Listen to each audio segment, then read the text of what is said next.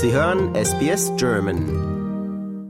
2017 erklärte das Rote Kreuz, Australien habe eine der niedrigsten Raten an Erste-Hilfe-Training weltweit und das, obwohl jedes Jahr circa eine halbe Million Menschen in Krankenhäuser eingewiesen werden, darunter fast 60.000 Kinder. Laut der Royal Life Saving Society sterben täglich 20 Australierinnen und Australier an Herzversagen und weiter heißt es, dass 60 Prozent der Verletzungen die erste Hilfe benötigen, in den eigenen vier Wänden passieren. Weniger als einer von drei Angestellten fühlt sich sicher genug, um erste Hilfe im Falle eines Unfalls am Arbeitsplatz durchzuführen. Buck Reed ist seit über 20 Jahren Sanitäter.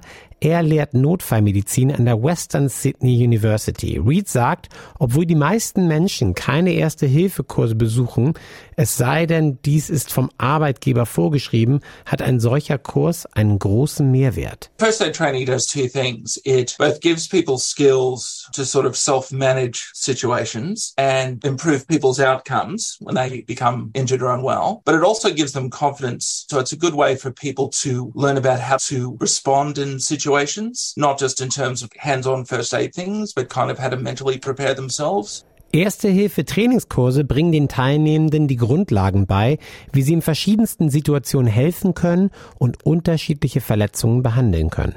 Buck Reed erklärt, das Ziel sei, vor dem Eintreffen der professionellen Rettungskräfte den Betroffenen eine bessere Überlebenschance zu geben, beziehungsweise eine größere Chance für eine Erholung. First aid training is focused on before the help arrives. Having said that, when people call triple zero, for example, the ambulance call takers will give them instructions over the phone to assist them. Obviously, when you're ringing triple zero because something's happened, that's probably not the optimal time to be taking in a whole lot of new information. The more prepared people are ahead of time, the better that's going to work. Certainly, if somebody's more critically ill or injured, you know, we want people to be doing things from the second that it happens before the paramedics arrive.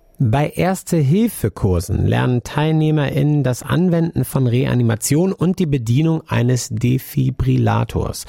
Beides sind die zwei wichtigsten und potenziell lebensrettenden Fähigkeiten, um einer Person mit Herzversagen zu helfen. Reed sagt, Reanimations- oder englisch CPR-Training sollte den Vorgaben der Australian Resuscitation Council, kurz ARC, folgen. Die ARC ist die oberste Einrichtung zur Regulierung von Erste-Hilfe-Praxisvorgaben. Sie setzt sich zusammen aus 20 Mitgliedsorganisationen inklusive Institutionen wie das College of Emergency Medicine, die Council of Ambulance Authorities und Royal Life Saving.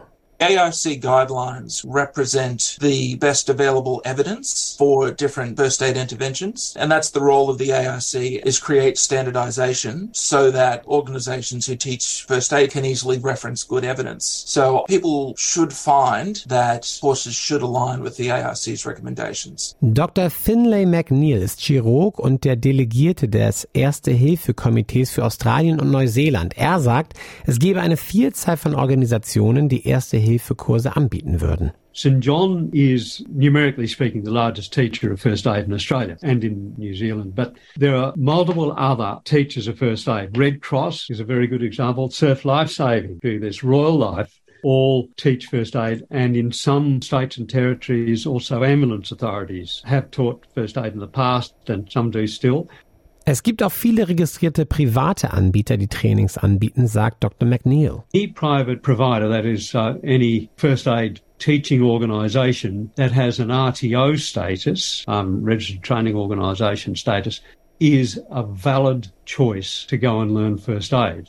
You should go to one of the recognised organisations, that is the RTOs. Während die meisten Erste-Hilfe-Kurse vor Ort stattfinden, beinhalten einige auch Online-Einheiten. Deb Lowe arbeitet als Leiterin der ländlichen Erste-Hilfe-Kurse-Abteilung beim Roten Kreuz in Brisbane. Sie erklärt, dass Hybridkurse dabei helfen, die unterschiedlichen Lernansprüche zu bedienen. The benefits to having a blended online component is that it allows you to do this at your time and your own pace, which is important for different kinds of learners who may need a little bit more time to reflect, to absorb the information, and also allows to go back and reread and revisit some of that information. And we also, with the online learning component, have the functionality for closed captioning. So that can allow for the online component to also be translated over into uh, a multitude of different languages. Deb fügt hinzu, dass LehrerInnen und BetreuerInnen die Möglichkeit haben, an speziellen Kursen für Babys und Kinder teilzunehmen. It covers the difference between, say, first aid for an adult versus child or infant, CPR. We look at safety in the home and how to minimize risks within the home, medical situations such as choking and asthma, allergies, bleeding. The whole idea behind this course is giving us those tools to feel safe and confident in the decisions that we make and to know that there are other resources or assistance if they need, such as nurse on call. Dr. McNeil erklärt, dass in Australien Erste-Hilfe-Qualifikationen alle drei Jahre erneuert werden sollten und Auffrischungskurse für Reanimation jährlich stattfinden sollten. Training is really important for CPR. It really does help to have been trained in this. And unfortunately, at the moment, probably only 5% of Australians actually have a current first aid certificate. And the ability to do CPR actually fades with time since you last used it. Erste-Hilfe-Kurse unterscheiden sich in ihrer Länge. Einige dauern nur einige Stunden, andere wiederum einige Tage. Einige sind national anerkannt, andere wiederum nicht. Darüber hinaus gibt es auch Unterschiede je nach Arbeitsumfeld. Reed sagt, TeilnehmerInnen und Arbeitsplätze müssen sicherstellen, dass der ausgewählte Kurs den Ansprüchen gerecht wird. That means that they teach to a specific standard that's outlined for whatever that course is, and there's different first aid modules that address different things, often part of workplace training packages.